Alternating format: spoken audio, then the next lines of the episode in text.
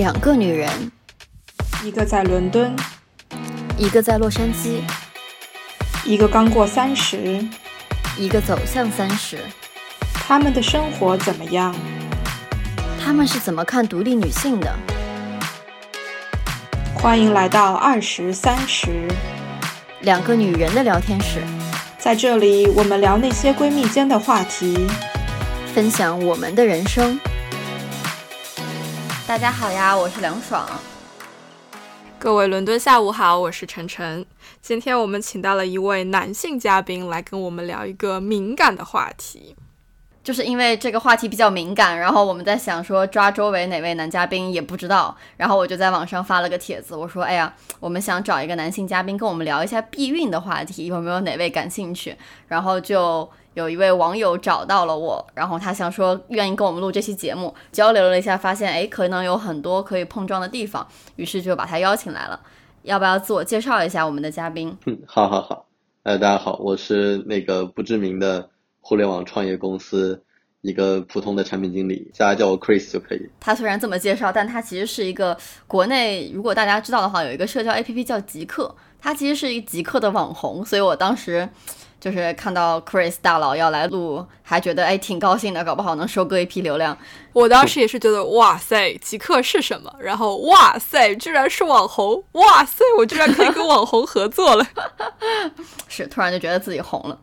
言归正传，呃，避孕这个话题其实一方面它挺应景的，因为国内刚出了这个三娃政策，对吧？另外一方面它也挺敏感的，因为我们一度的一贯的缺乏的这个性教育以及。各方面的自我保护意识，以及对于怀孕、对于家庭的这些正确的认识，其实导致了它一直是一个社会问题，但一直都没有得到很好的正视或者解决。这也是我们想要寻找一位男性跟我们讨论这个话题的初衷之一。因为女孩子在一起，你可以从各个方面、各个角度考虑，以女性出发的这些方向去讨论避孕对于我们来说到底是怎么一回事。可是如果我们去缺少对面那一个性别的想法或者说是经历的话，这个话题它就是不完整的。没错。我们也为了这次话题去做了不少的功课，包括我们三个人之前也提前开会。那个开会的时候就已经是聊得激动到停不下来，觉得说哇，有好多好多内容可以交流，有好多好多方面可以去涉及，从这种医学的角度一路聊到了 AV 的角度。所以今天我们也只是选择其中的几个角度来做一些深入的讨论，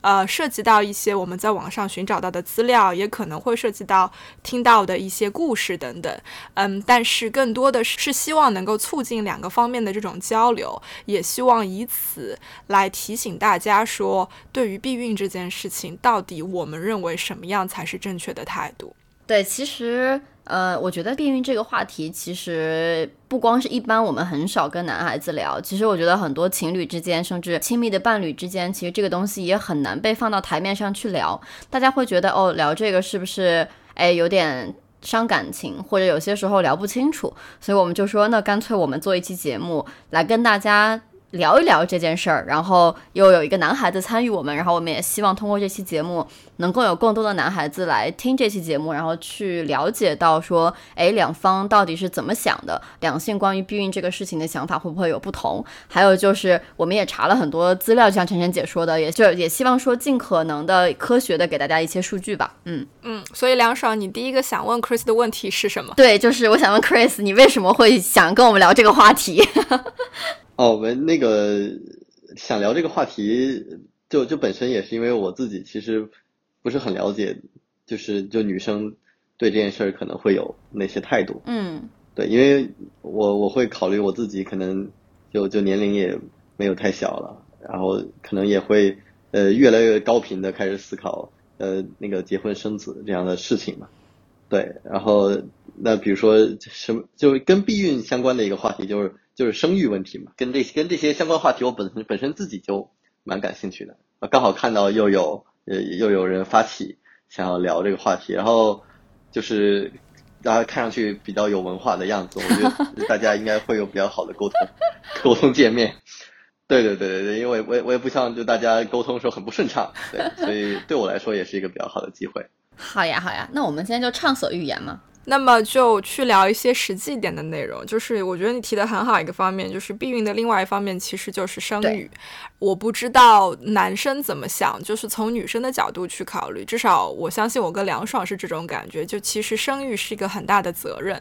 它不是单纯的说哦，我怀这十个月的身孕，然后把它生下来，这件事情基本上就结束了，小孩会有他自己的命运啊，该怎么成长怎么成长。事实上是我得要对他至少，比如说出生之后的前面十八年负责，然后我希望他会成为什么样子的人，我想要把什么样子的。资源能够找到，能够给他。当你开始这样子去想了之后，你就会觉得这是一件很大的事情。因为我可能有的时候自己连下一顿饭在哪里都不知道，或者说现在这份工作我不是很满意，我怎么知道我生了这个孩子之后，我就能够给他一个保障，给他一个未来？包括我也听到很多我的女性朋友会说的，就是这件事情没有可逆性。就这孩子生出来了，万一你生出来了个魔鬼，你不能把他。塞回去，所以就没有一键重启这件事情，那就变成了是一个后果很严重，或者说后果可能很严重的问题。但我不知道男生会不会这样子想。我觉得在这件事上，其实男女生态度应该相对来说还是比较比较接近的。嗯，就是在就是从相对抽象的角度去思考要不要生孩子的问题，就是你当然都会考虑抚养，当然你都会会考虑到一些呃可能出现的比较不好的情况。但但我是觉得，呃，有有一点可能男生跟女生不太一样，就是男生因为他自己毕竟不用承担那十个月的的怀胎还有生产的这个过程，所以就男生从本性上来讲，对对生育的排斥度是要低一点的，嗯，就他不会有一些生理性的恐惧，对，那就会相对来说可以更理性，因为他就就毕竟这个事儿，就男的算个第三方。对吧？就是呃，对他，他也对吧？就是有一点那种站着说话不腰疼的那种感觉。对，然后所以如果是站在男人的角度来上来讲的话，我们就会更轻，就是比较就理性的话，我们态度可能是说，你可能永远无法判断出、预判出你这个生出来的孩子结果是怎么样的，就是你只能说你自己有一个大概的标准，然后当你觉得自己已经准备好了，那接下来的情况就是用你自己的勇气去战胜那种。对不确定性的恐惧，啊，我觉得就只能这样了。因为比如说你现在收入还行，但是都传说互联网人三十五岁就要被开除，对吧？但是三十五岁显然你孩子，大多数人的大大多数人到那个年龄的时候，孩子应该还没有脱离抚养，对吧？那那不包括你的孩子可能生出来是个魔鬼，是个希特勒，那你要怎么办？你要不要大义灭亲？但这些这些 concern 一定会有。但是最重要的时候，就是在命运的关键节点的时候，你还是要拿出你的勇气。这是我觉得，我不知道是我的生活态度，还是说很多人都有的。那但我在站在我这边，我更最后还是会决定用用勇气去面对这样的不确定性。所以我觉得就是该生就生。嗯，勇气可嘉，给你点赞。哎，我其实对于说生完这就十个月之后的，比如说教育啊、抚养啊，就我好像还没有到那个阶段，说他会给我一种很直观的，就你说恐惧也好，或者说压力也好，我没有到那个阶段。但是我确实对那十个月，就是会觉得有这种直观的很有压力的一件事儿，让我觉得，因为首先就是之前看过很多关于就是怀孕生子之后的这种。就是女性的身体不适嘛，还有包括产后抑郁啊这方面的东西，还有就是，就现实中我们必须要承认，就是当女性怀了孕去就是做生产的这一年里，她的事业、她的很多事、生活上的事情是停滞的，所以这个也是我会很担心的一个事儿。陈晨姐之前我们也在另外一期的播客里聊过嘛，就说我们其实，在。在某个阶段找工作也好，其实会考虑说，我这个阶段会要怀孕，所以说我要找一份什么样的工作，或者我要做一个什么样的位置，然后它其实是要能够服务于我的，这个是我们之前聊过的一个话题，所以我觉得于我来讲。为什么说我会把避孕这件事看得特别重要？就是我不想让意外怀孕成为一个我生活里的，你说扰乱因素也好，或者说一个所谓的意外也好。因为比如说我在事业的上升期，或者这两年对我来讲有特别重要的事情，而这个时候我如果突然怀孕了，那我的人生走向可能整个会发生一个很大的变化。我就觉得这个可能是对我来讲的这个不可控性，会让我觉得压力很大。这个倒是确实是，我觉得尤其是二十岁到三十岁这个阶段的女孩子，比较容易倾向于这样子去思考。现在我回过头去看，那个时候的我也是这样的，但对于现在的我来说，已经到了下一个人生阶段，反而是变成了 bring it on，就是说。该发生的就发生吧。如果发生了我不希望发生的事情，在我不希望的时间，那我就直面它，因为我已经对我自己的能力，包括对我自己的这种各方面的发展有了足够的认识和自信。所以，即使比如说我也许公司发展到了某一个程度，我接下来不应该。有小孩，但是他来了，那我也会直面他，然后就去做这件事情。对于你说的，就是说应该去合理的、科学的、规范的去避孕，其实是不矛盾的。因为其实更多的我们想要聊的其中的一个点，其实无非就在于避孕这件事情的主动权到底在谁身上嘛。尤其作为女孩子来说，如果我想要一个所谓的事业爱情双丰收，或者事业家庭双丰收的时候，我是不是应该把避孕的手段也考虑进去，这样去？对我的整个人生有一个很好的规划。回过头来就来问两位这个问题啦：避孕这件事情是不是应该双方都有共同的参与讨论跟决定？那么，如果是的话，男生一样的，就是因为对于男生来说没有这种所谓的怀孕的这个过程。那同样的，我们可以看到，现实大部分的避孕方法其实也都是在女生身上。男生其实会面对的所谓的这种风险或者影响，其实相对来说是低的，对吗？应该非常低吧？对，我也觉得这个，这可能要男生来回答比较合适。对，我觉得就没有风险吧？有有啥风险啊？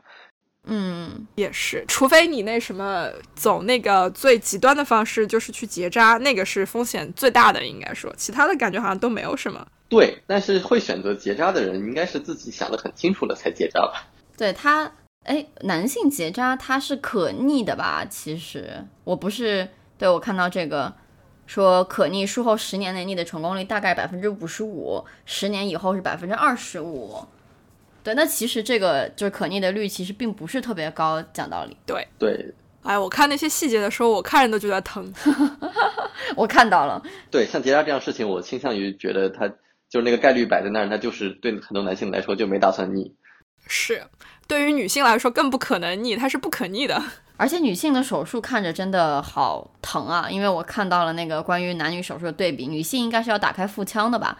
然后这个就真的是很吓人。这个现在也都是微创了，就是看的是英国这边 NHS 啊，National Health Secure 呃 Systems，也就是国家的这个医疗保险系统给的公共的信息。它其实是微创手术，如果女性做结扎的话，它是在肚脐眼的两边，或者是在你比基尼线的最上方。等于基本上是在你输卵管的终端开两个洞，然后呢，要由那两个洞进入了之后，检查你的输卵管状况，然后会把两条输卵管各自剪开了之后，呃，要么把它打个结。要么就是想办法把它封住，然后封住的方法是，比如说可以用塑料的夹子把它夹住，也可能是上一个环把它给扣住，然后以此也就是阻断卵子从卵巢进入子宫的这样的一个过程，那么也就阻断了精子会跟卵子在子宫里面相遇，然后受精着床的这样的一个过程。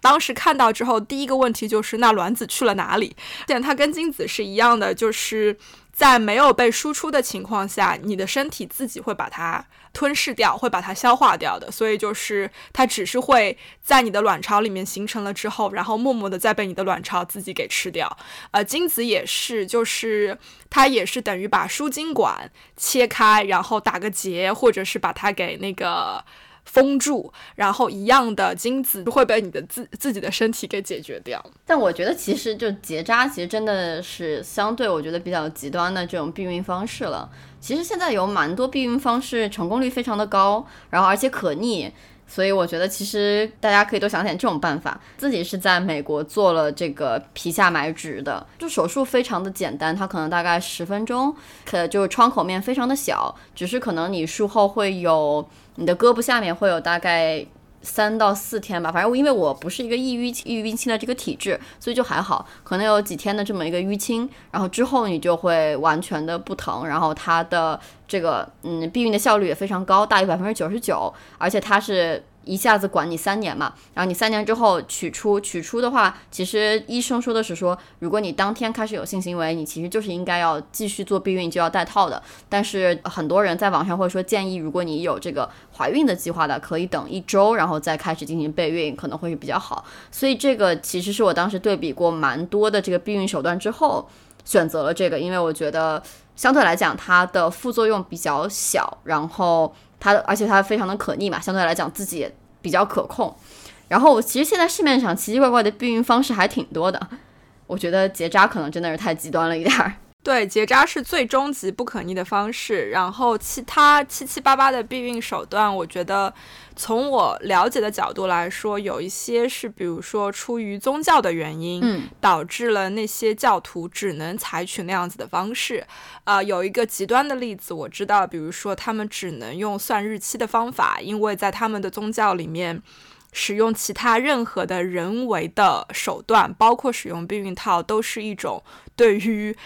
教义的一种违背，在他们的教义里面，孩子等于是上天赐给你的，你是不可以拒绝的。也因为这样，你不可以采用人为的避孕手段。那么算日期，也就是说算女性的排卵时间、排卵日期，然后再根据这个时间跟日期去规划自己的性行为的时间，是一种相对来说在某一些宗教里面最普遍存在或者是应用的避孕手法。但是。我们自己其实也会有这种传说吧，我不知道男生知不知道啊，Chris，就所谓的什么头七尾巴。呃，这个呃，在原来是不知道的，但是就是在在恋爱之后，因为有这方面的的诉求，所以就是跟女朋友一起查了一下，就就知道了是有一个安全期和危险期的那种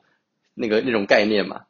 对。哎，但这个真的它的避孕效率有多高呢？呃。不知道那个到目前为止，到目前为止对我对我们来说是有效的，但也不是也不知道是方法有效还是说对吧？也有可能是我我哪里有问题，对，也有可能我功能有问题，不不好说，对，很难讲。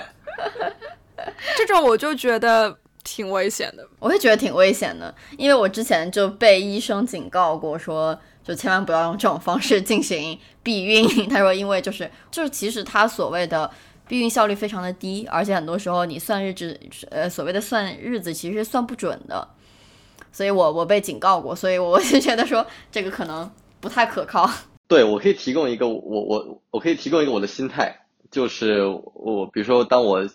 就是会关注到这个东西的时候，其实我我的心态是说。就如果有一个倾向性的话，我们倾向于暂时先不要孩子，但是但我但我们但我们都对，但我们都共同认可一点，就是如果怀了的话，其实是可以生的。嗯，对，就是是做好了这个心理准备，然后在在此基础上一个这样的避孕方式，我觉得可能只有在这样的情境下会适用。采用一个非常佛系的避孕方式。对对对对对，就是我们也真我们也知道这个东西概率没有那么高，也没有特别指望说这个玩意儿。就是就肯定能成功啊，但是就是概就概率上来讲，还是希望尽可能降低。对，理解。我现在其实觉得很多的情侣可能会抱有这种心态的，因为他们觉得就是所谓呃，可能呃从恋爱到结婚之间，他是需要一个这种怎么说所谓的助推剂吧。就是如果其实孩子很可能扮演了这个助推剂的角色，就是我也听过周围的朋友讲说，呃，很多人他们可能短期内没有非常明确的结婚的计划，但是因为两个人在一起比较稳定，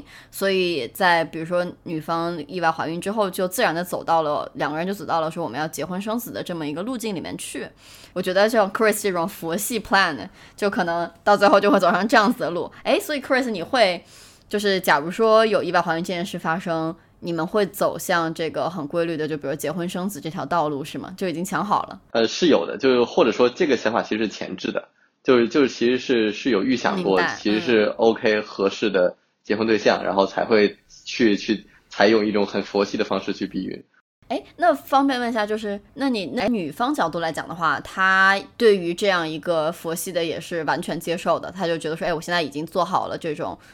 可能随时会怀孕的准备。对他跟我说的就是那个他最理想的状况，他肯定是希望他觉得自己准备好了，那再去迎接孩子的到来。对，但是这个问题不能细问，因为他永远不知道自己什么时候算准备好了。是，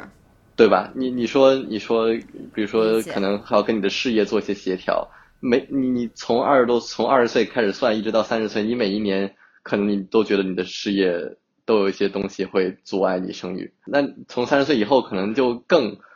对吧？就是因为人人的理想的事业曲线应该是往上走的，啊，所以之后的的每一年你都可能更更没有准备好，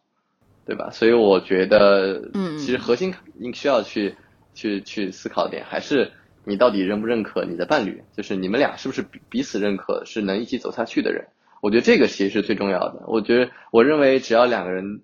对对彼此都足够认可，然后在物质上没有太大的问题的话，啊，那其实我觉得事业是可以为孩子去去靠边的。但但我有点站着说话不腰疼那个意思，你知道吧？因为我是个男的，就是生孩子确实不会对我的事业 造成什么实质性的干扰。对，但但我觉得我女朋友也是。这么理解这件事儿的，就刚刚我觉得，如果要是说按照这个思路往下走的话，我感觉又扯到了一个所谓爱与不爱这个问题。因为因为就是好像说，当然我知道 Chris 不是这个意思啊。其实我觉得，当你非常认可你的伴侣的时候，你也愿意跟他结婚、生孩子、走向下人生下一步的时候，其实也是可以去考虑避孕这件事儿的，也不一定一定要采取一个非常佛系的状态。我觉得这个是可能两个人需要去商量说，哎，我们的计划到底是怎么样的。对方和自己的人生计划有没有不一样或者说错位的地方？然后，那我们怎么样去合理的控制孩子在我们的生活里扮演什么样的角色，以及说什么时候去迎接孩子的到来？所以，我觉得这个是两方需要去商量去做的一个事儿。当然，我觉得看到 Chris 和他女朋友如此佛系的避孕，期待这种呃新生命降临，我觉得也是很美好的一件事儿。是是是，我自我自己也觉得我我这样的状态。其实不并不应该被宣扬，因为其实是蛮奢侈的状态。对，就是就两个人都认可就对方，然后也也其实一定程度上准备好了去迎接一个新生命的就到来。我不认为有大多数的就年轻情侣其实做好这个准备。嗯，这里面我觉得是两个方面，一方面我们的情况更像是我们有稳定的伴侣，而且这个伴侣是在各个方面我们都非常的认可，非常的。就觉得说这是适合跟我们继续走下去的这个人，那么从这个角度，因为是关系和谐的情况下，有共同目标的情况下，避孕这个东西它不是出于一种自我保护的那种方式在存在的，更多的是出于一种，嗯，为了达成两个人想要达到的这种生活状态或者生活目标而可能可以考虑或者使用的一一种措施。但是如果不是放在这样子的。大环境 context 里面，你去想的是那些一夜情，比如说，或者是在刚刚开始约会，然后在试探的这个阶段，我跟你精神上、思想上、情感上还没有达到那么多共鸣的时候，我觉得这是我们更多想要去探讨的一种避孕，它到底是谁的职责？它到底是谁应该更多的掌握主动权？以及比如说现在市面上的这些方式方法，能够在多大的程度上，对你作为一个女性，对你作为一个男性，起到什么样子的保护作用？是的，是的，我其实也觉得，就是第第二种可能是更更需要注意思考避孕的情况。对，因为这次我在看这些所有的避孕方式的时候，撇开结扎这件事情不说，就是英国 NHS 网站上罗列的十二种避孕方式里面，只有避孕套男用和女用这两种是有既可以避孕又可以防止性病传播的这样的两种功能，剩下的十种方式其实都只能够达到避孕的功能，并不能够达到防止性病传染的这个功能，所以其实。当我看到这些信息，我去思考，就是我作为一个女孩子，怎么样保护我自己的时候，我会意识到，我终于理解了为什么避孕套其实是最广泛使用的一种方式。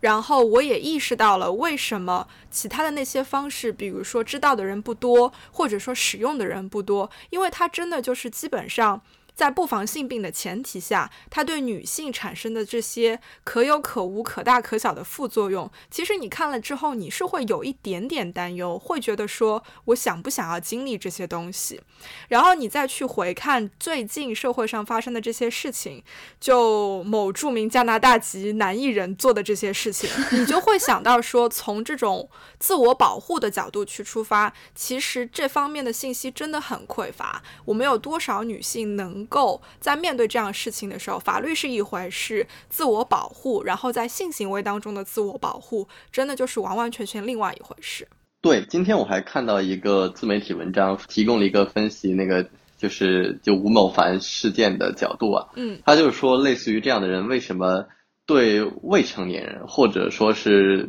对没有过性经验的女生，嗯那么感兴趣的原因，就是你可以理解为他，因为首先他是男的，他不考虑，就是如果是个渣男的话，他根本不会替你考虑避免怀孕的事情，他只会替自己考虑避免性病的事情。嗯，对，那他跟一个没有性经验或者说呃性经验较少的人进行性行为的话，其实是一个天然的去就是预预防手段，所以他们会尽可能找那种幼女或者就十四五六岁、嗯啊，因为这样的人他们会觉得啊肯定没性病，对吧？这从来没搞过，就是他们会觉得这样的人更干净啊，所以这个这个这个事儿也是你会发现还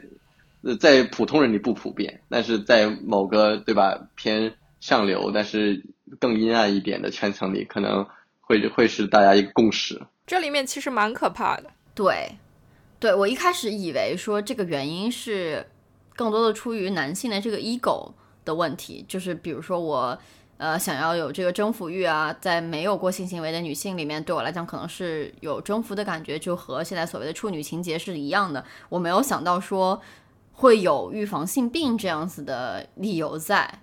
的这个，刚刚我没有想到的一件事儿。怎么说？我觉得吴某凡的事情你要去挖，其实这里面有很多很阴暗的各种角度。就是一方面就是从性的角度出发，他确实就是像 Chris 说的，会觉得那样子的方法更干净，其实就是出于自私的以自我为中心的一种角度出发。然后你从心态上，或者说从他的比如说情商有多成熟这些角度去讲，我觉得这里面有很多让我觉得是 mentally disability 的问题，就我觉得非常的可怕。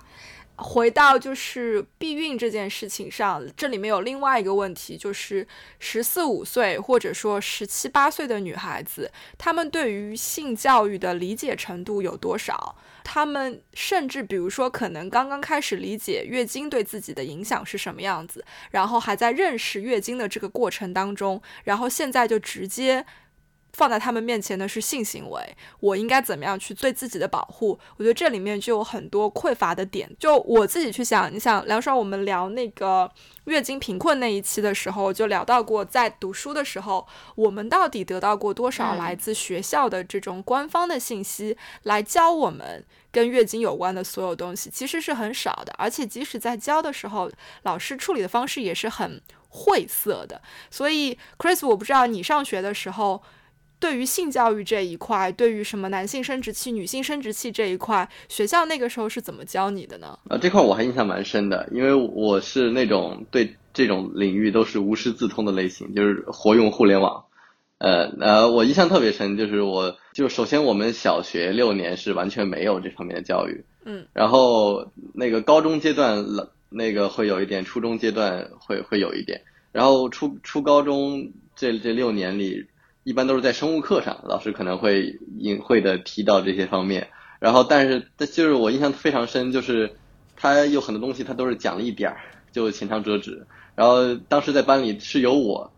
承担了那种主要信息提供方，就老师在讲一个地儿的时候，我就会举手跟老师补充，我说老师是这样的，然后那样的。对对，其实是我感觉经常是我扮演了那种给我们班同学进行性教育这样的这样的角色。对，所以我我会在想，是不是呃，虽然我这样的人不多，但会不会每一个圈层里都会有那么一两个扮演了我这样角色的人？就是实际上那种未成年人的性教育是通过这种去中心化的这种关系裂变的方式进行传播的啊。我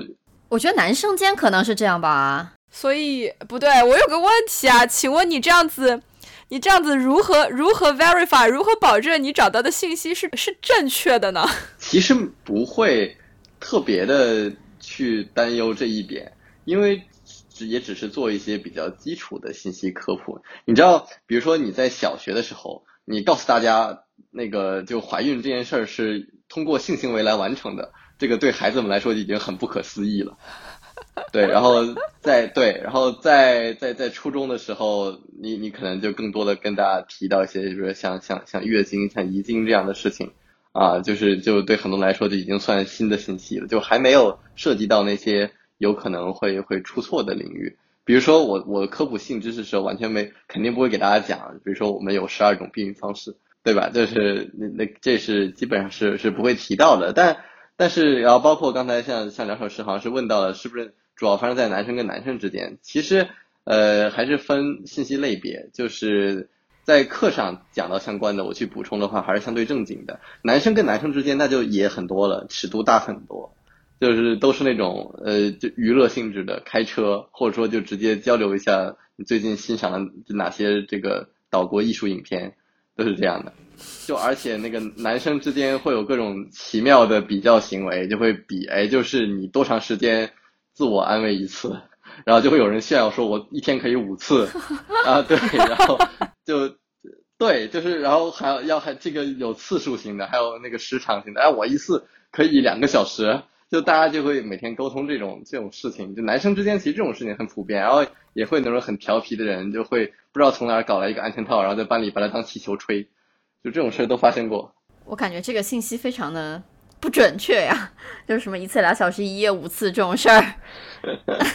这个我觉得，不管是多多少岁的男生，都存在这样子的这种心理需求呀，就是要显得自己很厉害之类的那种吧。这是我的理解。不然你看吴某凡为什么会问什么呃大不大、舒不舒服之类的，然后最后被那个写手说他是根牙签，对吧？这个其实都是心理战，就是在在戳他嘛。然后女生真的就没有这种，我觉得很有意思的一个方面，就是我不知道梁爽有没有接触到。女孩子有一个很普遍的一种现象，就是这我们的尺度是随着你身份的转变在逐渐放开的。就是你跟一个未婚的女孩子去聊这些，和一个已婚的女孩子去聊这些，这个尺度就会在已婚女生那边上了一个等级。然后你再把这个已婚的女孩子去跟一个已婚已孕的女孩子或者已育的女孩子去做一个对比，你就发现前者又已经是小罗罗的那一种。就女女人对于这种性的观念、态度以及开放程度，就会随着你的身份的转变在不停的转换，因为这个是男生。可能不会经历的一个阶段。你想，当你要生孩子的时候，你进产房了之后，你 literally 全身就是暴露在一堆陌生人面前，然后你要把你的孩子生出来。你的孩子是从你的阴道里面推出来的，然后甚至可能会卡住，会出现各种各样的事情。包括现在不是越来越多鼓励孩子的父亲进入到产房里面去，呃，目击这个过程，经历这个过程。所以其实生孩子这件事情，我觉得是一个。关卡就是让女生完完全全放弃的一种关卡，放弃听上去不是很好听，但是真的，你到了那个阶段之后，你走过那一关之后，没有什么是老娘 hold 不住，没有什么是老娘不能聊的了，你知道吗？这是我的感觉。所以其实一直到你结婚，真的到甚至到你生孩子之前，女性对于性、对于避孕的这些方面的这种。开放程度，能够愿意跟别人聊，甚至或者说跟同性去聊的这个程度，其实我觉得是相对来说比男性要低很多的。哦，对，但是呃，确实，而且你这启发到我了，我觉得年龄特别重要，因为你刚才讲到，像像像女生可能在这方面是随着年龄增大，然后随着经历变多而逐渐放开的，但男生你知道吗？男生其实恰好反过来，就是男生青春期到来之后，先觉醒的是兽性，然后才是。慢慢的，随着年龄的增长，经历的增多，慢慢学会承担起一个一个一个男人应该有的那那些责任感。真正年龄比较大了，做事比较得体之后，可能他的尺度才会变得更得体。然后这还关联到一个问题，就是当我们谈到避孕这件事情的时候，呃，可能我们需要关注的，我觉得最需要关注的年龄段，可能是未成年群体。呃，或或或者说是，就是男生还没有那么成熟时候的群体，因为我们知道，先不谈论避孕的责任应该是谁，但是就是造造成怀孕这件事儿的责任，我们肯定知道，就是意意外怀孕肯定不是女生主动要求、强烈要求，快点让我怀，对吧？他 大概率导致他们意外怀孕的那个那个行，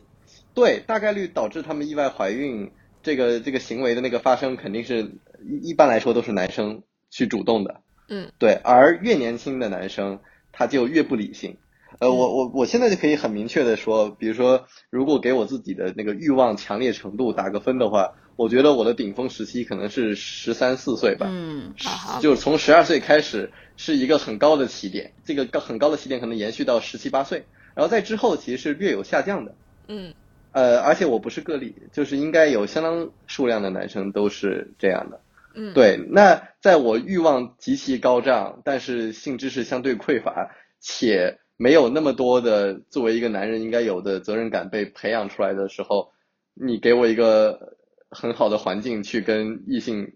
发生性这个性行为，我觉得意外怀孕是大概率事件。嗯，这你让我联想到了一部电影嘛，就是国内也很火，大家都知道的，呃，贝鲁奇的那个《西西里的美丽传说》。然后那电影里不是有个小男孩，就是应该是你说的这种十五岁左右的年纪，就是。到了一个顶峰的状态，他那个把这个女人在脑子里真的是幻想了无数次、无数种方式，就已经到了他们家床都要崩了的那种状态。就听你说了之后，我现在回想去说，会觉得，哎，其实那个电影还是挺真实的一种反应。对对对，就是因为就是真的很多人都都都不理解嘛，就男生确实也是从这个角度来说，其实是蛮错配的。就是他欲望最高涨的时候，可能是大多数人那时候是没有性生活的。我觉得这里面衍生出去，一方面是我们的性教育，它因为相对来说不成体系，而且由于文化的一种关系，其实比较的晦涩，很多东西就变成了说，哎，你懂的呀，这个就就一句放在这个地方，让你自己去揣测，然后就导致了，就像你提到的这个岛国的优秀的这些作品，其实几乎成了所有人的这种性启蒙老师。师，不然我们也不会叫苍老师为老师。可是我觉得这里面有一些，我不知道男生跟女生的这种，不是说不知道，我我非常的知道男生跟女生的这种 perception，就是接受的方式、理解的方式是完全不一样的，然后包括体验的方式也是完全不一样的，所以。男生看这些东西的时候，或者说接触这些东西的时候，是一种什么样子的心情，什么样子的目的？呃，对，就关就关于这一点，我觉得男生跟女生的区别也都也特别特别的重要。就是我觉得，就为为什么我说这个避孕最最最需要关注的时期是，比如说可能十四五岁一直到十八九岁这样一个年龄区间，我是觉得那个年龄段的男生是兽性最强烈的时候，但是那个年龄段的女生，我感觉是。对爱情最纯洁、最纯真，充满了对爱情的美好想象的那个年龄段，就是我可以自己。哇，你说的太对了。对对对，我可以 share 一些我自己的经历，就是比如说，当我十五岁的时候，当我我当时跟我女朋友也也也有想尝试过去进行性行为，当然最后没有发生啊。然后当时推动我去发发起这个行为的原因，就是因为我想，就是因为性欲。而我能明确明显的感受到，我的女朋友，她因为她当时她还是是处女嘛，年纪也很小，她也没有经历过这样的事情。她愿意，她想要愿意跟我发生性行为的原因是，她觉得通过这样的方式能够证明她是爱我的，然后她她对我是非常在意的。所以我真的觉得这个年龄真的太恐怖了，就男人最不做人，而而而而女生又最纯洁的时候，就是她可能知道这个事儿的后果很严重。但是他就是为了爱，他要不顾一切，而且甚至他可能觉得这事儿能体现出来他对你的在意，对这这个事儿真的挺挺可怕的。这真的是一个什么样奇怪的教育，恋爱教育呢？我真的觉得太奇怪了。就是为什么要把就是发生性行为这件事儿与爱与不爱？就是非要结合在一起这个事儿，因为我觉得，呃，也不是爱与不爱结合到一起。就我不知道你们有没有感受到，就是在中国对妇女的一些道德上的包养，往往跟牺牲相伴。就是他总是去鼓励，就就女生做出一些牺牲行为来证明你是一个有女德的人，对吧？而可能在女生没有性经历的，而且在中国这样一个文化环境偏保守的这个大环境下。他愿意把第一次交给你，其实是有很强烈的牺牲色彩在背后的。那那这个可能就跟爱会有一个。会有跟爱会有一个比较强烈的挂钩，我觉得。昨天我其实跟朋友聊起，说我们今天会录这个节目，我们当下就探讨了一下，到底这种所谓的贞洁，然后比如说我要把最纯洁的自己献给你，这种想法到底是哪里来的？为什么会这个样子？因为比如说我们去回顾历史各个朝代的那种风气、那种文化，你可以很明确的，你马上就能够知道，它一定不是唐宋出来的，那么应该是在。唐宋时期之后才开始逐渐形成的。所以我当时有个朋友就说，他应该是在明朝，就是在所谓的什么明学礼成啊什么的那些开始，所谓的君君臣臣父父子子，有了这些所谓的角色定义之后，开始对女性有了更多的这种。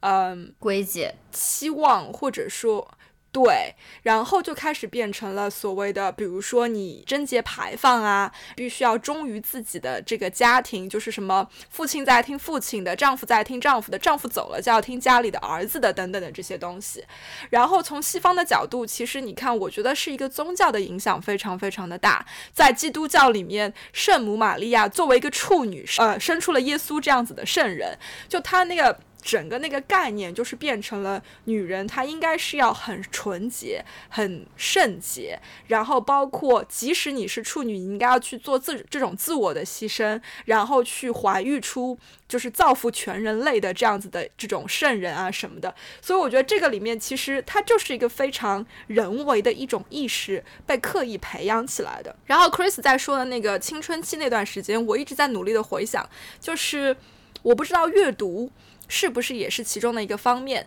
就你想一想，你在十三岁到十八岁之间，你都读了一些什么东西？你接触的那些文化到底是什么样子的？以我举个例子来说，我读了无数的世界名著，然后我读了很多很多当时正在兴起的，应该是网络小说的前身。我去回看的时候，我会发现说，这个里面基本上都在崇尚某一种所谓的极其纯洁的爱情，然后。完美无瑕，绝美。然后你需要奋不顾身的去努力，去牺牲，你才能够得到的那种感觉。然后我觉得，其实这些东西都对我是有影响的，因为我就真的就像 Chris 说的，在那段时间里面，我觉得我心中的白马王子会驾着五彩的云彩来娶我。对，而你可能这个时候做一件最应景的事情，就是 就是跟他发生性关系，就是以一种很有牺牲色彩的那种那种感觉。对吧？所以我就觉得这个这个时间段是非常危险的。然后话说回来，你刚才问我那个问题，你说男生一开始去接触到那种成人影视 AV 这样的作品的时候是一种怎样的态度？其实它是有有一个递进关系的，就是跟你的那种看片量有关系。因为我自己看了太多了，所以我能够我能够非常有有有话语权。对，因为我从十一二岁开始看，嗯，然后一一直看到现在，然后就就首先看看片儿的频率是越来越低的。然后对看片的需求其实是越来越小的，呃，当然这也跟你的生活本身有关系。然后，但是你要你对这个看片满足你的欲望也是在不断的有变化的。最开始的时候，你真的寻求的就是完全的是那种视听上的刺激，就是因为你从来没有看过，就是一没看过异性的肉体。呃因为我不知道你们知不知道，就原来除了看片之外，网上还有那种一个概念叫人体艺术，就是这种这这种网站，甚至是因为是。被冠上艺术的标签，以至于首就就首先它不太会容易被监管，它可能是合法，你可以搜到可以看的，这个是第一点。第二点呢，因为它是艺术嘛，所以它的供给侧可能有更多高颜值的的的模特，就可能比那种比 AV 里的女主可能要更好看一些。对，就所以真的是就那样的东西，我们都会每天搜着去看，就真的就是去满足你对女性的的的肉体的渴望。对对，那种两个人发生性行为那种激烈画面的那种那种诉求，对，然后随着年龄慢慢的增加，可能大家开始有人开始去探索，就是探索分为两个维度，一个是性行为的玩法上，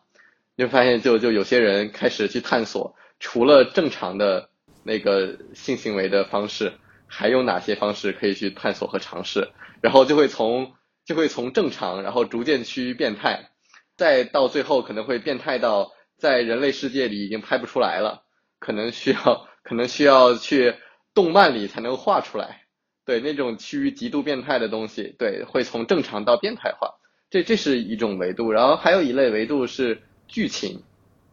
就一开始只是一个正常男人和正常女人发生性关系，然后之后呢会开始慢慢的赋予一些标签，比如说是以。一个一个老宅男跟一个女神之间发生性关系，一个老宅男跟隔壁的邻邻居的老婆发生性关系，就是你开始绿别人了，就是他会不断的加这种剧情在里面。然后你看的片越多呢，其实你最后追求的是只是在这两个维度上去做延伸，就是你渴望看到不一样的玩法，然后你渴望看到不一样的剧情，然后对于本身的那个画面，可能呃追求点是越来越少的，就是会有这么一个过程。所以也就是说，在男生把这些 AV 作为自己性教育启蒙的这些这这个时期内呢，可能他追求就是很纯粹的那种画面。我我突然意识到，我们可能请了一个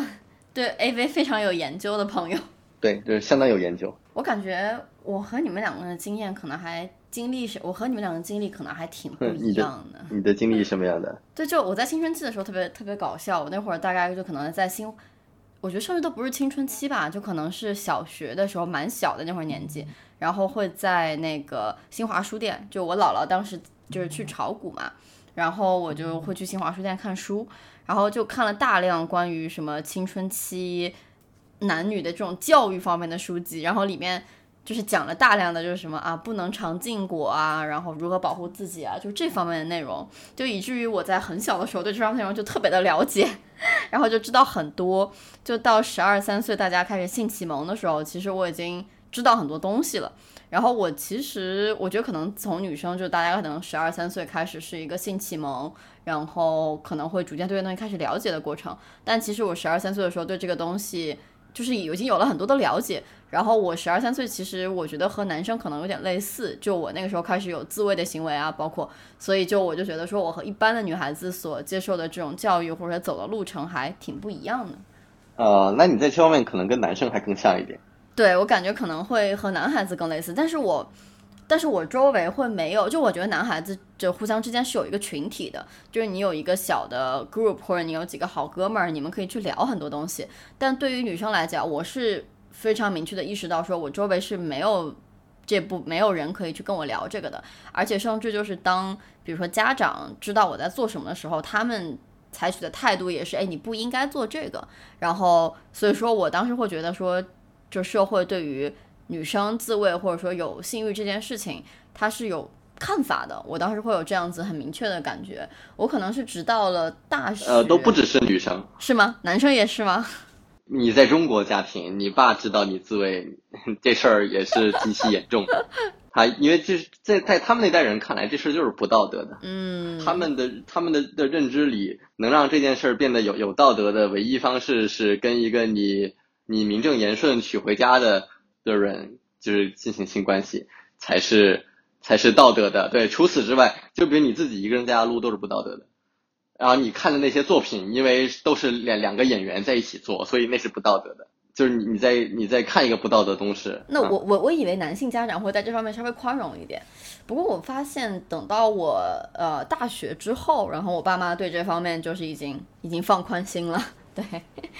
唉。对我父母就是我感觉就是他们跟我也有个默契吧，就是他们也知道我可能对这些都懂，但可能也不讲，那他们也就不再提了，对，也不提的。然后可能也因为我是男生，也确实可能也没啥提醒我需要注意的。呃，我记得我印象特深，我上大学之前，我爸就就提醒了我一下，就是说注意不要弄弄出孩子来，他就提了这么一句。对他也没，可能确实对男生来说，除了这个也没什么其他需要注意的。确实，确实。哦，我还有一个事儿，其实我挺不理解的，但是我没有跟我爸妈聊过。就是，就我当时其实在美国做这个就是皮埋的手术的时候，它不是一个大概三年左右的一个避孕期嘛？嗯。我其实遭到了我爸妈非常强烈的反对的，直到现在我都不是很理解为什么。他们不想让你不生孩子吧？他们想让你生吧？对，我觉得是，但是我觉得对我我因为这个是可逆的嘛。所以就其实三年之后我这个取出来，或者我比如说我我可能下周想怀孕，那我把它取出来，我下周其实就是可以正常怀孕的，这个其实一点影响都没有的。我是非我是不理解说他们为什么就是就是他们会觉得说哦你有性行为你要戴避孕套这是一定的，那为什么他们不能接受一个非常长期的避孕方式呢？我就觉得这事儿我不是很理解，虽然我也没有跟我父母再深深刻的讨再再聊过这事儿，就我觉得还挺奇怪。我觉得两个可能性吧，一个也不是两个可能性，就是可能有两方面考虑。第一方面可能就是对这种新鲜事物的自然恐惧感，就是他之前没听说过这种方式，他会担心，哎，是不是可能有这样这样的风险或者问题，对吧？就是对未知的事物抱有天然的恐惧是很正常的。然后第二方面的考虑就是他怕的不只是这个方式，他还怕的是自己透由这件事折射出的。他女儿有可能存在的对于生育的消极态度，让他感到恐慌。呃，对，我觉得是可能是这这两方面因素，对对对，呃，但是他们毕竟他们的他们的反对也不是那种非常非常激烈的嘛，他要激烈到那个程度，我估计那也会挺阻碍你最后真的去成型的。但你既然最后还是做了，就说明他们的反对也不是那么的极端和强烈。我想到另外一个角度，就是在比如说你去看一些传统的中医的这种理念、养生的理念来说，月经是一个非常。呃，自然的这种所谓的排毒的方式，然后有很多避孕的方式，它是会影响你，因为影响你的雌激素，影响你的孕激素的分泌等等，所以它是会影响你的经期。然后可能从一种很传统的角度去看，会觉得说这是对身对你的身体其实是一个不好的东西。对对对，他会觉得哎，就是这是你身体的就淤血，你一定要及时的把它排出来，不然不然对你身体会有极其严重的影响。对，可能就是这样。对，对，然后就好像就是我们有很多这种迷思在里面，我是觉得其实是一种传统对于新的一种意识的一种碰撞，然后也真的你得自己去身体力行的去做一些尝试之后，你才会知道说其实不是这个样子，其实不是那个样子。像我最早对于长期避孕药的这种认识是美剧，就。呃，绝望主妇里面，Gabby 是非常清晰明确的讲，她是有在 take pills，对吧？然后是，其实是台湾的综艺，因为是有女明星，比如说感谢康熙录了无数期的女明星的大包包，或者说女明星包包里的内容，然后你发现说，哎，原来女明星是有在。规律的服用长期避孕药的，然后也甚至有女明星会说：“哦，我其实是拿这个来调节经期啊，因为我要去录外景节目，我要下水啊什么的等等这些这些东西，才让我意识到了说，除了避孕套以外，就除了男用避孕套以外，原来还有长效。”避孕药这个东西，然后更可怕的是，我对于短效避孕药的了解是从国内电视上放的广告开始的，是看广告，然后广告非常晦涩的一种方式告诉你说这个是在事后可以对你起到保护作用的。然后我当时是很好奇，觉得说居然还有这样子的东西。可是当你真正去接触互联网，有自己去 explore 去寻找信息的过程之后，你才意识到说那个广告极其无比。的片面，它等于隐藏了所有的负面的作用，以及会对女孩子造成的长期的这种影响。那个也是在一个比如说广告并不是特别规范的年代，所以你看我对于避孕方式的这些了解，然后包括你再去结合什么所谓的传统中医养生的这些观念之后，我的知识系统认知是极其的支离破碎，它没有一个系系统化的一个过程，所以很多时候我可能会出现我没有办法辨别到底哪。些信息是对我来说真的科学的，而且是对我可以适用、可以去考虑的？有哪一些可能就是来自于传统的迷思？我还没有到那个可以把它作为糟粕排除出去的这个过程。我其实觉得，嗯，美国的医疗就是美国的医生，其实在这方面能提供非常多的建议。我其实，在就是选择我自己的避孕手段啊，包括做避孕手术之前，其实我心里是有一定的犹豫的，因为我在网上看了很多关于副作用啊，还有就是手术怎么做啊这方面的视频嘛，然后但是我一直都选不定说我要选用哪一种的避孕手段，以及说它对我身体具体会产生什么样的副作用，然后或者说有一些犹豫啊，或者有一些别的担心，然后。直到我去找我的就是美国的医生，然后我去跟他讲了，我说我在考虑呃长效避孕这件事儿，然后他就跟我说，他其实就针对他对我的了解，他觉得有什么样的几个情况，然后什么样几种选择可以选，然后他会问我说你。短期、长期内有没有就是比如说结婚生孩子的打算，或者说你避孕的主要的目的是什么？如果你比如说预我预防性病的传播呢，他就会建议说你一定要戴避孕套。然后他会问你说有没有稳定的伴侣，如果有稳定伴侣的情况下，他可能才会给你去推荐一些更长效的避孕方式。所以就是这个，反正当时美国医生其实打消了我蛮多疑虑的。然后包括我后来也问他说说，哎，这种长效避孕方式会不会真的有怀孕啊，或者有什么样的副作用啊？然后他会很明确的跟我讲说，这个释放的激素是你所谓口服的多少的多少分之一，然后或者说还有就是说你这个其实是不会怀孕的，他说他从来没有见过这样的案例，以及会跟我讲说他在做这个手术的过程中，其实他遇到的一些情况是什么样的，然后基本上大家每个人都是很顺利的，所以其实这方面其实打消了我蛮多疑虑的，然后包括其实。我在美国咨询的那个医生，然后给我做手术的医生，他也是一个中国人，然后他是一个呃，对中国女性嘛，然后就可能是我们父母这样子的年龄吧。我觉得就是可能他也确实给了我一些心理的安慰，所以他从他那边我可能是最完整的去了解到说什么样的避孕方式适合我，以及说每种避孕方式有什么样的副作用。但这些信息我就不知道说这样子的支持在国内它能够。到一种什么样子的程度？嗯，就我可以想象，如果在英国，其实我也很容易可以，比如说预约到我的医生，然后去跟他坐下来聊，然后看一下他能够给我什么样子的建议，或者说根据我的情况可以告诉我一些什么东西。但我觉得这个在国内它不是一种很普遍的一种现象，或者说一种资源的存在的方式。就回到了可能跟你们你说，你们见这种医生的时候挂的是什么科室啊？呃，英国这边是这样的，嗯，没有医院这个东西，基本上就是说，如果你生病了，你也不是直接去医院，你是找你当地的社区医生，这个叫做 general practice，就是英国的医生是不分科室的，就如果你是读医学出来的话，你基本上什么都得读，除了儿科以外。嗯，然后就变成你生病了之后，你就直接去你当地的 GP 跟他们预约，然后医生就会以最快的时间，就是看接下来什么时候有空，让你什么时候去。所以英国有出现那种癌症病人直接被耗死了，因为拿不到那个预约，挂不上科。然后也有过就是你。得了一个小病，然后还没看上医生，你自己就好了，因为这个资源分布极其的不均等，就有这种问题。所以这里不分科室，基本上你跟任何一个医生能够聊你身上的几乎所有的问题。呃，那我觉得就是制度问题。在中国，你知道吗？我有时候我得了一个明确的病，我都得问一问、查一查，才知道我应该去挂什么科，才应该去看这个病。对，那就更不用说像避孕这种，它也不是个病。对吧？那就是像像不孕不育可能是个病。那我想想要避孕这个事儿，我根本就没有办法在医院里去实现。那个你会自己都会觉得你在耽误那个人家医院的时间，是因为人家也没有那个科室。我觉得国内你你总不能说我挂个就不孕不育。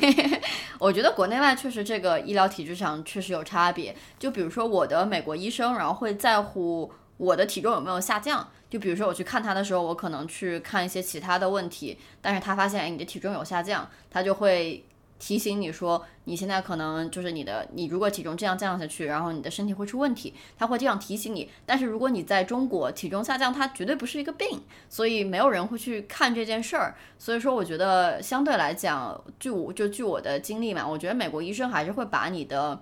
所谓的健康拿到一个标准里去看的，而不是说你完全不舒服了才要去做这事儿。而其实就在避孕，在美国的医疗系统里是一个非常非常非常正常的事情。还有包括你做的所有长效避孕的这种避孕手段，你的药也好，你的手术也好，你的医疗基本上是完全覆盖的，是你自己不需要出一分钱的。所以说这个其实是两边的区别。然后我其实之前。在几年前，然后我回国的时候，我去看过一次妇科，然后就做一个非常常规的妇科检查。然后当时是我妈妈陪我去的，但是我去到那个医生之后，去到医院之后去妇科进行检查的时候，人家会问我说：“哎，你你结婚了吗？”我说我没有。他说：“那你未婚的话，理论上我们是不给你去做这个妇科检查的。”我就很奇怪，就是觉得说。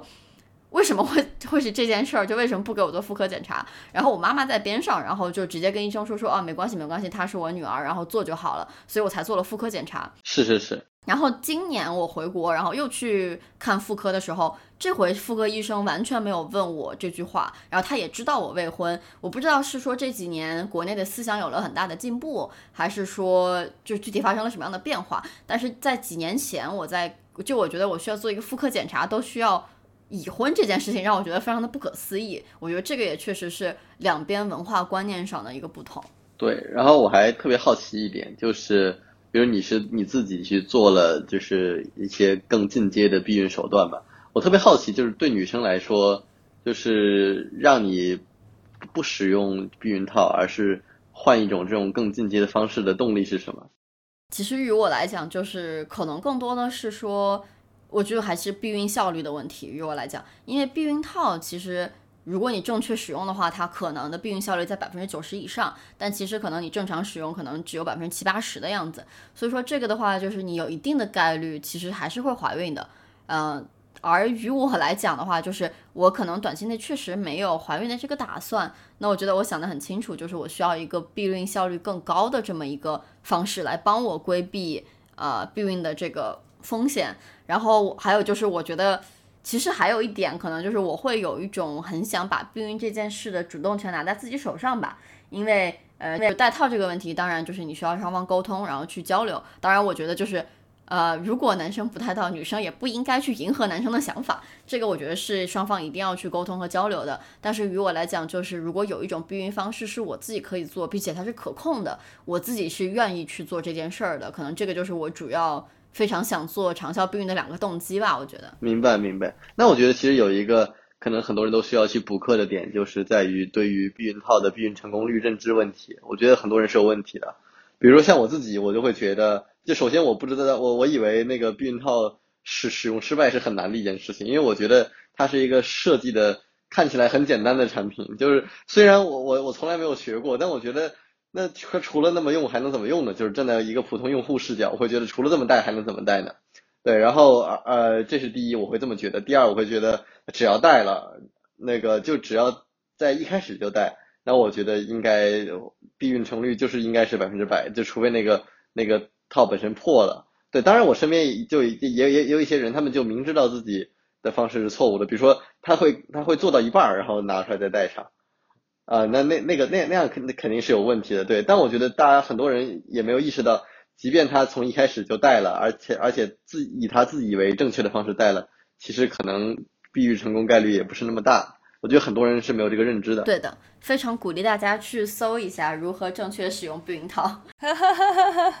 另外一个，我觉得从女性角度去出发，比如说我可能会有顾虑，不想要做皮埋，不想要做避孕环这些，是因为它确实是一个入侵式的一种方式，就是说哪怕是把激素打到我的胳膊上，或者说放到我的身体里面，它是一个从外进入体内的这样的一个过程嘛，就难免心里会有一点点这种。是对于自己身体的一个破坏式的方式，或者说入侵式的方式的这样一种存在，我就会有一种顾虑。但是你换个角度去想，它确实比较一劳永逸。我这次在看网站上信息的时候，就不停的在说，网站上不停在说的一个大的卖点就是，你做了皮埋之后，你三年就不用再去想任何跟避孕相关的事情。哦，你贴了这个贴片之后，你接下来这个礼拜都不用再去想避孕的事情。所以其实。可见，它其实是一个一直在困扰我们的事，但是我们一直都不愿意去做一些长期的规划，然后宁愿省事的去去用避孕套。再加上你换个角度去说，如果我有固定的性伴侣的情况下，性病不是一个困扰，它不是一个问题，因为它不存在。那么我需要去解决的就只是避孕而已。这样子的话，其实除了避孕套以外，其他所有的方式突然之间都会变得非常的可行。是的，还有就是，嗯，其实我之前也专门查过这件事儿。我当时其实就就我们其实很包括就是口服避孕药，其实是一个非常常见的避孕方式嘛。我当时有一点点排斥每天口服避孕药，一个原因是因为你其实定时定点的去吃这个药。对我来讲，我觉得是有一定的困难的。就比如说我突然漏一天，可能对我来讲就是有极大的风险的。还有一点就是，其实口服避孕药的激素含量是非常大的，因为我之前从来没有就是呃吃过避孕药，所以于我来讲，就是我很害怕这个大的激素含量对我的心情以及对我的。呃，身体还有包括我的体重啊，各方面造成一些困扰或者影响，所以这是我当时没有选择口服的一个原因。而其实你去做皮麻也好，你做 IUD 也好，它其实释放的激素量是你口服的我具体忘了，就可能是百分之十到百分之二十吧，就是大概是这么一个区间。所以其实相对口服来讲，它的激素含量是偏少的，但它确实是会有一些副作用，比如说你的月经会不规律啊，然后或者有些人会出现说，哎，我我会头晕啊，我会恶心啊，这个副作用真的是非常因人而异的。但我觉得这个好处就是 IUD 和皮埋是你随时可以取出的。有些人就我在网上也看了很多 YouTube 视频嘛，有些博主就是他们。呃，放了皮埋的两个星期、三个星期之后，他们决定取出，因为他们比如说看到了自己脸上有明显的就是长痤疮，就所谓起痘嘛，或者说他们看到了自己的体重有非常大的变化，心情非常大的起伏，这个就是对他们的身体造成了一些不太好的副作用。所以我觉得这个好处就是你可以随时说，我决定终止我的这种避孕方式，选择更适合我的一种。我怎么觉得我在安利大家呢？太奇怪了。你就是在安利大家，没有，我觉得挺好的，我觉得挺好的呀。是听完这个描述之后，我觉得是个很好的方式。但是它确实是入侵性的，对对对，这个我我同意，因为它确实是往你手手臂里呃埋植了一个东西。你再去联想一下，比如说现在打新冠疫苗的这种接种率的问题啊什么的，我觉得其实普遍来说，我们在潜意识里面还是会有一些些的抵触。可是我也很喜欢你说的这个，就是主动权从始。至终都是掌握在你自己手里。当你觉得不舒服，当你觉得难受的时候，你是完全可以随时去把它取出来的。然后，包括我看那个 IUD 的时候，他不是说了吗？你其实是要自检的，因为它是有两根线会挂出来，然后你自己需要去检查，就是日常的去做检查，保证它没有移位啊，没有脱落啊什么的这些。所以你会觉得，我想象当中，其实很多事情都是在你的掌握里面，然后就变成了，如果出现了。任何的状况发生了，你自己不喜欢的事情，你是可以去做一个决定，去进行下一个改变的那一种。我们已经过了那种年纪，就是什么，我要为了爱你而奋不顾身，我要为了爱你，所以。在乎你的感受，这种这是另外一个。我觉得听 Chris 说完，就是所谓的男性成长与女性成长是一个反的这个过程。女性要在成为了其他角色之后，才会开始逐渐的意识到自我的重要性，或者说自爱的重要性。对的，你很容易听到一个在稳定关系里的已或者是已婚的，或者是当了妈妈的人说：“老娘才不管他怎么样呢，我就是要怎么样怎么样怎么样。”你不太会听到一个十八九岁的女孩子说：“哦，他。”干嘛干嘛去啊！我就是想要这个样子。我觉得这种意识上的转变，也许我们希望它来的更早一点吧。嗯，我同意。对，我觉得我们需要是的，是的，我们需要在性教育还有两性教育方面下非常多的功夫，让更多的人，然后就是怎么说，让两性教育和性教育更早的进入大家的视野吧。我觉得是这样子的。我刚刚其实也在跟 Chris 讲，说我其实非常小，就大概小学。小学的时候，然后就因为走在新华书店闲逛，然后看了非常多关于两性，还有就是呃两性身体健康这方面的书籍，以至于就是我到了 十二三岁之后，我的可能对于性和对于爱情的这个成长路径和男性会更相似，因为我对于身体结构啊，然后对于呃性是一个什么东西都认清认得非常清楚了，然后就进入了这么一种奇怪的状况下，多么的奇妙。是的，是的，他还蛮早的。嗯，但是你没有看那么多 AV。呃，对我没有看那么多 AV 倒是，但是我确实不是因为大多数 AV 都是男，大多数 AV 是男性向，对，没有对女性那么友好。对对对对对，嗯，鼓励大家去看更多，就是嗯，为为女性然后怎么说制作的 AV，其实很唯美，很好看。真的吗？是播客，你又在安利什么莫名其妙的东西？对，但是很奇怪，就是我发现女性 AV 的，我不知道是女性就是看女性 AV 的人付费的这个意愿比较高，还是怎么样？我发现还是因为女性 AV 的这个制作成本比较高，就是我基本上接触的女性 AV 基本上都是要付费的，而且费用并不便宜。呃，不，不是意愿高，是因为只有这样的商业模式才能撑得起来。理解。对对对对对，因为。其实很多女性对对那种性本身的那种追追求要比男性弱，就她与其看这个，她宁愿看那种纯爱剧，她获得的满足感可能还更多一点。也是。对，但是你让男性看什么纯爱剧，他他就想知道什么时候能把它上了，就快一点，快一点，能能对吧？就是就就就两性的在这方面的诉求就不太一样。我身边。反正我身边没有没有直男喜欢看纯爱剧。我想想，应该也不是。你想，所有的纯爱剧，所有的耽美，这些其实都是满足女性的这种幻想而形成的，它并不是以男性作为 target audience。嗯，对，是的所以最终是是需求需求决定了供给嘛。就像 AV 这种东西，它为什么是男性向居多？它因为它可能本身就是一个更偏男男性的一个需求。嗯，对，我觉得是。我记得我自己第一次看 AV 的时候，我是觉得很恶心，我没有感觉到任何的这种正面的这种情绪，全程我就觉得，哦，咦，哎，怎么是这个样子的？我 对，而且你去 Pornhub 上看的时候，你会发现，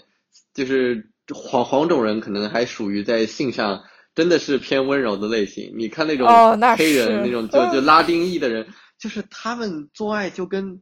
就就真的就像像很天然的施虐一样。我就不知道那个女生怎么受得了，但那个女生好像也挺享受的。我觉得他们其他种族真的在这方面相当的暴力。这个让我联想到了很多，但我觉得不适合今天的内容，我们可以改天聊。对对对，也没必要。应该单开一期聊这件事情，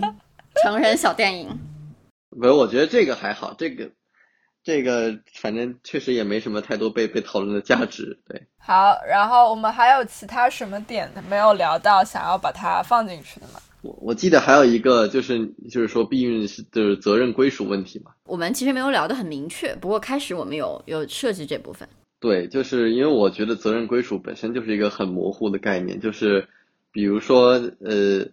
避孕的责任归属，呃，你得分是避孕行为和最后的那个那个那个最后实际意外怀孕的那个结果的责任归属。就是我觉得所有女性都需要知道的一点是，是说，即便你的对象再爱你，他再负责，你你自己也需要去明确一点，就是怀孕这件事儿真的是非常独立的，你自己承担了几乎所有责任的事情。他真的就是第你你三方，你老公或者你男朋友撑死打个辅助，就他真的不能替你分担多少啊。所以你要你要知，首先你要知道这个事儿的结果几乎就是你自己完全承担的。所以基于这一点，我认为在避孕这件事上，女性需要就意识到这个事儿就是需要她来。占据主动权的啊，因为出了事儿都是我担着啊，那当然就得我说了算。对，要更强硬一点。带就千万不要对男性抱有任何一点那种圣母的想法，你就指望就男性去共情你，就是就是因为就是共情啊，或者是像同情，或者在或者说负责，或者说这种很做这种理性正确的事情，他他他首先他他都是一个一个人在相对理智状态下才会发挥作用的。那你知道一个人有时候就是会上头，真的，就比如说我，我大多数情况下我也挺负责的，但你说我又会想象，你把我去置于一个充满诱惑的环境，且我自己已经非常上头了，那我会不会去去做出一些不负责任的、不带套的体内设定的行为？那我觉得也是很有可能的，就是我可以很坦诚的说，我就认为是很有可能的。所以你千万不要给我这个机会，因为你看我，我在我理智状态下，我可以不要指望男性良心发对现，。就是我在我理智状态下，我非常有良心，非常有责任感，我绝对不会这样。那你不能指望我永远一天二十四小时每一个时刻都非常的理性，然后有绝不上头，然后绝对永远负责。就我觉得女生不要抱有这种幻想，你就要去，你一定要想这种 corner case，就是想，呃，万一哪天比如他喝酒了，或者他就是上头了，他这个时候就是不顾一切。那即便出现这样的情况，你依然还是要很好的保护自己。我觉得必须得以这个作为一个行事基准。我我突然有一个很神奇、很邪恶的想法，就是 Chris 刚刚讲的这一段非常的理智，非常的理智，而且其实 make perfect sense。但是如果你要放到一个错误的 interpretation 里面去，以一种错误的方式去诠释的话，就会变成所谓的“只怪那晚月色太美”，然后就变成了男人都不是好东西，他就是不负责任，他就是没有办法控制住自己，就是 you know。等等等等的那些谴责就会跟随而来。但是你真的撇开这种身份，撇开所有的这种情绪去分析，不能就是说，因为这种事情的发生的概率极小，或者说次数极少，而去 sacrifice，而去牺牲日常应该做的所有的理智的决定和选择，以及自我的那种保护。其实是的，是的，到头来这个事情放在谁身上，其实都是这个样子。然后你再去结合所谓对女生也是会上头的。对啊，就好像呃，我看到了我。看不惯的某个女人拿了一只什么什么样的包，或者说穿了一件什么什么样的衣服，我一定要赢过她。你能保证你不会上头，花巨资去买一只包、买一件衣服吗？这个其实从情感上、从这种化学反应上来说，他们是有很多相似的地方的。你不能。由此去责怪对方说不负责任，你事后一定会后悔，觉得说当时不应该冲动，不应该买这个包，不应该花那么多钱。可是你必须还是得承认自己的冲动在那个时候就是发生了。就我们不要单纯的就把这种东西觉得说只有在男的身上会发生啊。我们坦白来说，有多少女性在现在这么开放的时代，能够正视自己的欲望，正视自己的需求？我今天看到一个非常好的一。句话就叫做“约炮”这个词是一个中性词，而且男人、女人都可以用。请不要在你看到“约炮”这个词的时候就觉得它是一个贬义，它其实就是一种自我需求的正视，然后你把它去行为付诸行动了而已。但你要约炮，不代表说你不可以保护自己，你不应该去做合理的防止性病、防止怀孕的这些措施，这是两码子事。不管你发生性行为的对象是谁，最终你愿不愿意发生性行为跟这个人，以及你愿不愿意怀上这个人的孩子，并且去面对怀孕整个过程当中可能带来的坎坷，比如说现在很多的什么妊娠期糖尿病啊，各种这个那个的风险，然后包括生了孩子之后产生的所有的。带来的所有的风险以及后果等等，这些才是应该是你的出发点。因为就像 Chris 讲的，真的就是你得自己。过那个过程啊，长胖的又不是你旁边这个男人，大肚子的又不是你旁边这个男人，脚肿到穿不进鞋子也不是你旁边这个男人。他唯一可能会跟着你一起长胖的时候，是你月子餐吃不完，然后全都塞给他吃的时候。那时候你十月怀胎都已经怀完了，好吗？要吃的苦都已经吃完了，搞毛线啊！那个时候他才会开始去意识到说，这个孩子的出生会给自己带来什么。在那个之前，男的是感觉不到的。是的，是的，包括我身边还有个特别特别真实的案例，就是有我原来有一个女生朋友，她就很明确的跟我说，她说她会在在那个做爱之前，在发生性行为之前，她会会要求就是男就就男性在会用安全套这件事情给给她一个明确的承诺，但她说了，她说她一定要在事前得到这个承诺，她说不然的话，她她是那种体质，就是一旦双方进入前戏过程之后。他的那个，他就会马上上头，然后在在处于那个状态下的时候，你跟他说不用套，他一点意见都没有，他随随你便，你想干啥就干啥啊啊，对，就是他就很明确的能够意识到自己会有那样的状态的变化，所以他就一定要就是去寻求，在那我在我们开放之前，对吧？你给我这个承诺，你一定要我们先事先说好，对，然后就靠你了，反正一会儿我就上头了，我啥也不管了，你注意把持住自己。非常建议这个女生把这个就是避孕这件事的这个怎么说？这个这个就把避孕这件事做在前面，就是去不管是去尝到避孕药也好，还是怎么样，就是非常建议她去做这件事儿。因为我觉得这个如果要是完全靠男人的话，我觉得真的不靠谱。对这个，我最近也是对对非常有风险。因为这个男人有可能他答应你的时候他没有上头，对，后来他他也上头了，那就怎么办呢？对吧？他也上头了。他说我还是有风险，对，然后他就很有可能的，反正是的。我最近就是因为在最近和律师打交道比较多嘛，所以我在律师身上学到的一点就是。当你在白纸黑字写很多东西的时候，就一定要预防到最坏的情况。我觉得怀孕也是一样的，就是你一定要预料到说最坏的情况带给你的后果和风险。当你能承担的时候，你再去做这件事儿。如果你不能承担的话，那你要想清楚我要做什么样的预防措施，把控什么样的风险，让他这件事情不会发生。这是我最近在律师身上学到的，没有什么情分可以讲，就是白纸黑字写在纸上。所以我觉得。在这件事情上，大家也要做到同样的。但是我觉得，在比如说有亲密关系之中，也其实我建议很多女孩子，就是当你在做很多避孕的措施的时候，不管是吃药也好，还是说呃做一些手术也好，我建议让男方去知道这件事儿，并且让他参与其中。比如说让他去送你去做这个手术，让他陪你去买药，因为我觉得男性在参与到这个过程中中来的时候，他更容易去建立一种同理心，或者说，比如说女孩子在怀孕的时候。那你就理所应当的去，比如说让你的老公帮你去做一些事情，因为当他参与其中的时候，不要所有事情都自己扛的时候，他才能够更建立起对另外一个性别的同理心，更能建立起说，哦，我的妻子、我的女朋友、我的老婆，她需要承担这么多的东西，而这些东西是其实是因为他爱我，他才愿意去承担的。所以我觉得这个其实就是理智的牌要打好，感情的牌也要打好，对。啊，对，我觉得这个点讲的特别特别好，就是很很多时候，你比如说，呃，像女权主义者经常想教会很多男人做个人，但是你你会你会会意识到，在现在这个就是这两性对立的这个大环境下，你你很难站在一个对立方去对男性进行这样这样的教育，他身边真的能给他这这样教育的比较适合的角色就只有两种，一种是女性朋友，一种是女朋友。就是就就没有别人了，其实就只有这两种角色是最适合帮助一个男生去去建立对女生的同理心和尊重的。就是其实这这也是完全你应该做，也也可以去做的事情。你不能指望他妈去做，因为那是他儿子，他他他永远站在他儿子那一边，他甚至可以忽略自己的女性身份，他要挺他儿子。对，就是这就是这样的。对，所以你不能指望他妈教他教会他尊重尊重女性。他妈可以说两句，但是他妈一定他的骨子里就是支持儿子，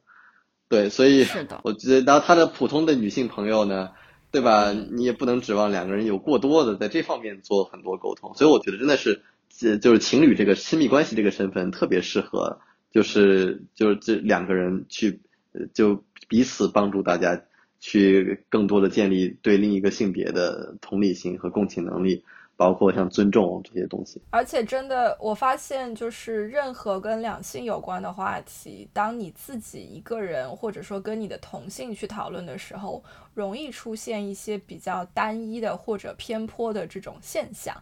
嗯，举一个例子，就是之前伦敦，呃，今年年初出现了一个三十多岁的公司中层管理女性，在回家的路上失踪了。然后最后，当他被找到的时候，犯罪嫌疑人是一个警察。现役警察，现役警察对他是对他是敲晕、强奸，然后把他给杀了。这件事情当时引起了很大的反响，因为被媒体过度的渲染。渲染的点其实无非就是这是一个事业很成功，而且长得很好看的白人女性。当时就导致了市面上就是不管是社交媒体还是主流媒体就。就对男性的一种口诛笔伐，你知道吗？就所有的女人突然之间都站出来，把自己的家底从十几岁甚至几岁开始挖出来，来控诉自己曾曾经被男的怎么样的暴力的对待过。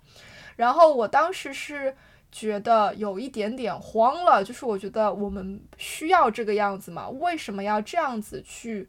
讨伐对面那个性别的那种感觉，然后当我跟我男朋友聊这件事情的时候，他说：“我必须跟你坦白，我现在觉得非常的不舒服。我现在作为一个男性，我觉得自己的处境很危险，因为我被你们女人当做是仇人。”对我，我对那个时候我就觉得说。如果他不告诉我，其实我完全没有办法去同我的同理心完全没有办法感觉到他是什么样子的感受，因为我自己作为一个女性，我的视角是被 bias 的，就是是有是有障碍的。我不是男人，所以我不能够知道他现在是什么感觉。然后真的是他告诉我了之后，我才知道哦，其实当那么多女人一起站出来去做这件事情的时候，他的那个威慑力，他那个危险性是。非常非常高的，他会把整个事情推向另外一个我们其实不想要达到的那种极端。你就是在重伤所有的男人。然后同样的，就是你回归到女权的这些角度，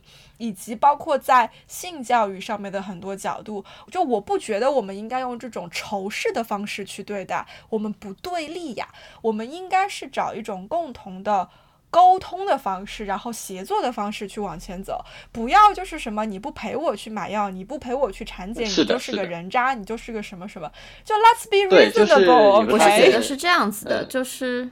嗯，没你先说，我是觉得是这样子的，就是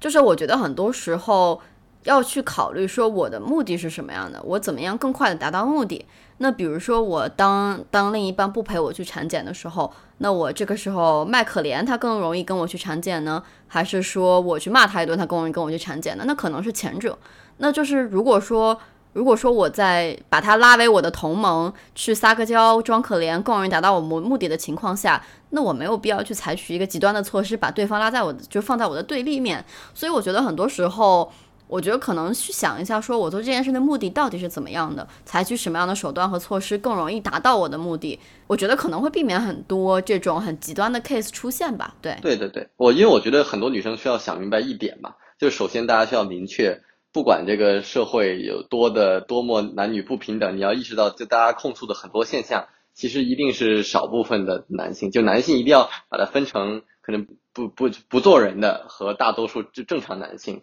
对，所以在控诉的时候，就不要以一个性别作为颗粒度去控诉，因为你直接就控诉这个世界上一半的人。然后，然后对，然后，然后你你本应做的是团结那些比较好的男性，去去那种去压制那些不好的男性。但是现在还有很多这种呃对立的做法，其实是你是把好的男性也推到那个不好男性的一边去，让他们一一起挨骂。这件事是非常恐怖的。当然，还有一些更激进的人觉得所有男都不做人。那我就想知道，就是如果这个世界上一半人都是那么恐怖的状态，这个社会大家是怎么生存下来的，对吧？就是这个世界上，对吧？你是所有男的都不做人的，大部分男生都不做人的话，大大家是怎么从小长到大的？就作为一个女孩子，对，所以我觉得，呃，大家还是需要想明白这个事儿，就肯定坏人还是少的，对吧？就是大多数人，对吧？就是我们应该一起团结起来。对吧？因为我觉得所有人，男的也不否认男的里面有人渣呀，这没有人否认这一点。对，就是大家都很讨厌的。我觉得建立共同的理解，对啊，就是要没有那些渣男，对吧？要没有那些渣男，其实很多女生在爱情上会更勇敢的，不会对关系那么的忌讳，不会那么慎重的去建立关系。是的，对吧？就是正是因为被很多人伤害过，所以才导致很多的老实人又不太会说话的人很难脱单。而且我自己的经历，我感觉到，就是当一个男性足够的在意识上、思想上足够的成熟，他能够有足够的同理心去理解两性之间的区别，以及各个性别遇到的这种困境跟窘境的时候，他其实是可以非常的 supportive，就他能够。感受得到，他也能够知道女性会在哪些方面遇到什么样子的困扰。就我自己的例子，我记得我们高中有一个男性的老师，他真的就是会用自己的这种故事，用自己的经历去告诉我们班的男同学，都是那种私下交流啊。就比如我跟你一起从教室走去食堂的这条路上聊一聊天什么的，他会在那种过程当中点点滴滴的去告诉男性说，女孩子是多么值得你珍视。是多么值得你宝贝的一件，呃，一个人。然后，如果你能够好好的去经营你的初恋，或者是你的第二段感情，其实这些一直基本上都是会非常的美好。他会跟你说，呃，我其实一直都非常的后悔，没有跟我的初恋最后达成那个。修成正果，因为现在回想过去，其实，在那个时候的我犯了哪一些什么样子的错误，然后我已经及时的把它放到了我的第二段恋情里面。我现在的老婆就是我的第二个女朋友，这些东西，他其实在就在很早的有那个意识去想要克服这种，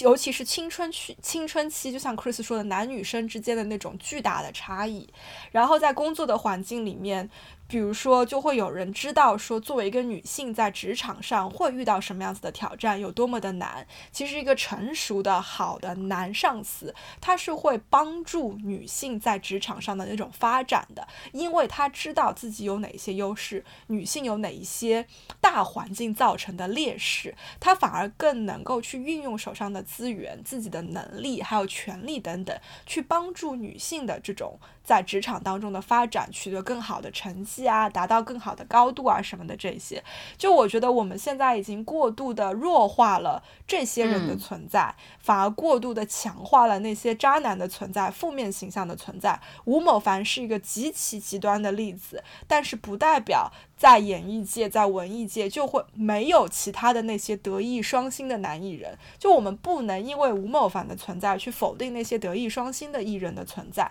我觉得这个是现在比较极端的这种方式吧。然后我们录今天这个节目，我知道时间也差不多，就是想表达的就是说。某一些男人不愿意为了你戴套，不愿意为了你去做适当的保护措施，这是他们的问题，这不是一个女人自己的问题。它只会成为你自己的问题，是在你没有说 no 的时候，没有说不要，我不要再继续下去，没有说像 Chris 的那个女性朋友那样子说，你必须在性之前给我承诺，你一定会戴套。当你作为一个女人，不去做这些自我保护的措施，不去 make sure it happens 的时候，它就会成为你的问题。所以，更多的我们是希望能够唤起这样子的一种意识。嗯，今天非常感谢 Chris 的时间，感谢感谢，期待之后有更多的交流。好的好的。